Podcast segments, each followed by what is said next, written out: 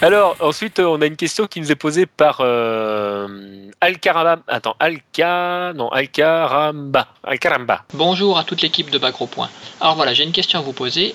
Est-ce que Sagat est vraiment méchant? Merci. Ben, c'est une bonne question. Parce qu'en en fait, il euh, n'y a rien de. Alors, j'ai envie de te dire, j'ai envie de te faire une réponse un petit peu de normand, euh, oui et non. C'est-à-dire que euh, en, soi, Capcom n'a jamais enfin, inscrit Saga comme, comme un vilain, dans le sens comique du terme, où tu as les super méchants et les super gentils.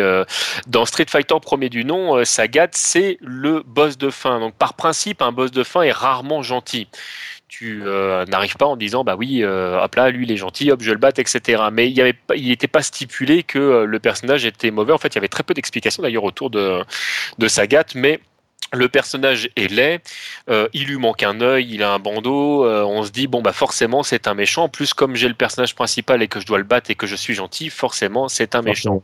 Mais c'est vrai qu'il n'est pas écrit noir sur blanc que le, que le personnage euh, est méchant.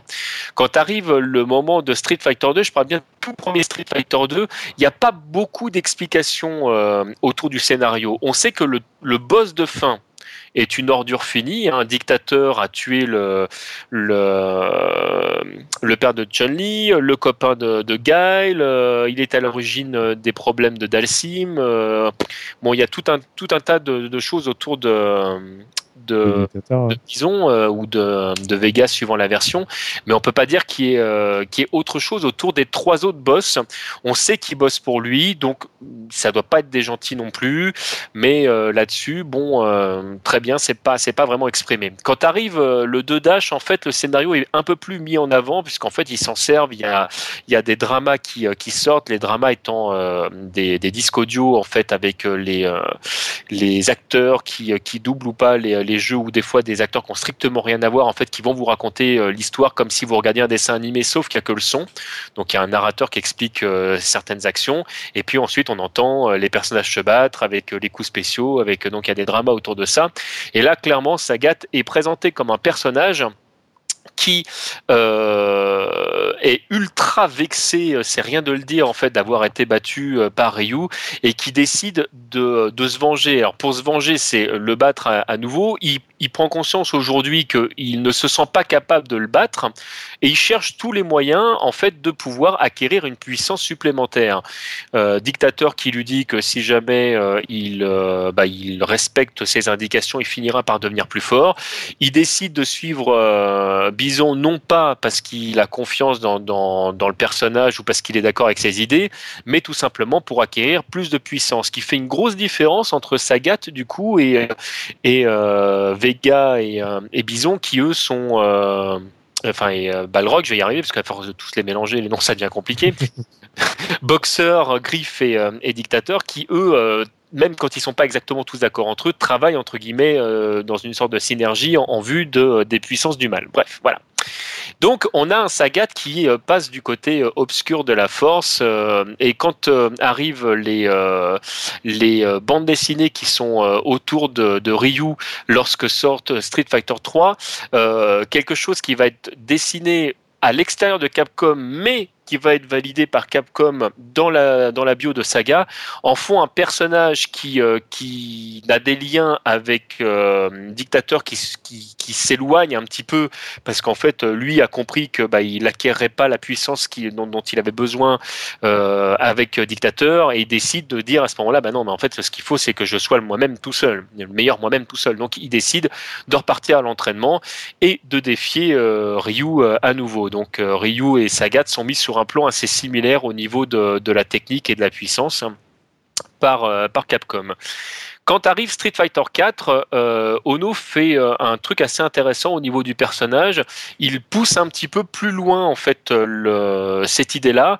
Il en fait un personnage qui est en pleine rédemption. En fait, il en fait une sorte de nouveau Ryu parce qu'en fait le personnage n'est plus dédié qu'au combat, mais plus dans le sens je veux absolument gagner du terme, mais pour la, vraiment de comprendre l'essence du, du combat. Il, en parlera même lors de son ending, et donc il se retrouve en fait à gérer ses combats exactement comme Ryu.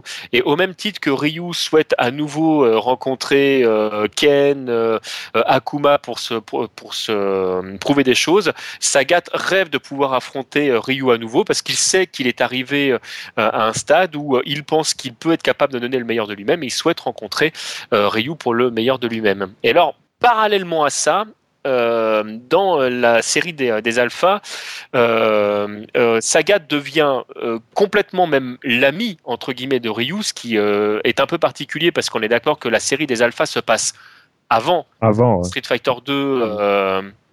Et là, ça devient, ça devient un petit peu compliqué à suivre. Mais dans Street Fighter Alpha 3, en fait, Capcom fait de, de Sagat un personnage qui va aider euh, Ryu à vaincre son côté sombre, le, le, côté euh, Evil Ryu, euh, le Satsui no Ado, où, là, on, on, se retrouve en fait avec un, un, Saga qui désobéit même à Dictateur en, en, vue de pouvoir aider son ami. Alors, c'est pas exactement formulé comme ça, c'est pas aussi simple que ça, mais on n'est pas très très loin. Euh, donc on se retrouve avec un personnage qui, qui n'est qui n'est pas méchant, qui a surtout eu une crise d'ego. En, fait, il, ouais, il a jamais été vraiment méchant, hein, même dans le premier où il était, euh, Sagat n'est pas un personnage méchant, c'est un personnage comme beaucoup d'êtres humains en fait qui euh, qui a beaucoup d'ego. C'est un personnage qui euh, euh, s'est laissé emporter à un moment donné parce que bah, parce qu'en fait c'est un personnage qui est vif, puissant, rapide, souple, qui avait toutes les qualités du meilleur combattant et qui un jour prend une méga tôle et il se dit bon bah finalement en fait j'ai encore des choses à, à, découvrir et qui a l'intelligence en fait de bah, de dire bah effectivement peut-être que j'ai encore des choses à découvrir. Je vais m'empresser de découvrir ces choses. Donc ça en devient un personnage euh, plutôt bon, mais qui reste ah, ah, avec un physique ingrat. Un peu comme Jojo Kill, quoi. Complètement. Ouais, le physique ingrat, ouais. Le Mais moi, je suis pas pété. C'est vrai. Comme tu disais, euh, Sagat, c'était un peu le Ryu du jeu dans, dans, euh, Super Street, dans Street Fighter 4, pardon, et en même temps, vu comment il est God voilà, hein. il, a, il, a, il, a, pris sa place à tous les niveaux. Voilà, c'est beau, la boucle est bouclée. Et, son œil, c'est qui déjà qui lui a, qui lui a arraché C'est. On avait déjà parlé. C'est le père de Dan. Ah mais oui, effectivement, effectivement. J'écoute. Faut que je réécoute les anciens Scan Spike.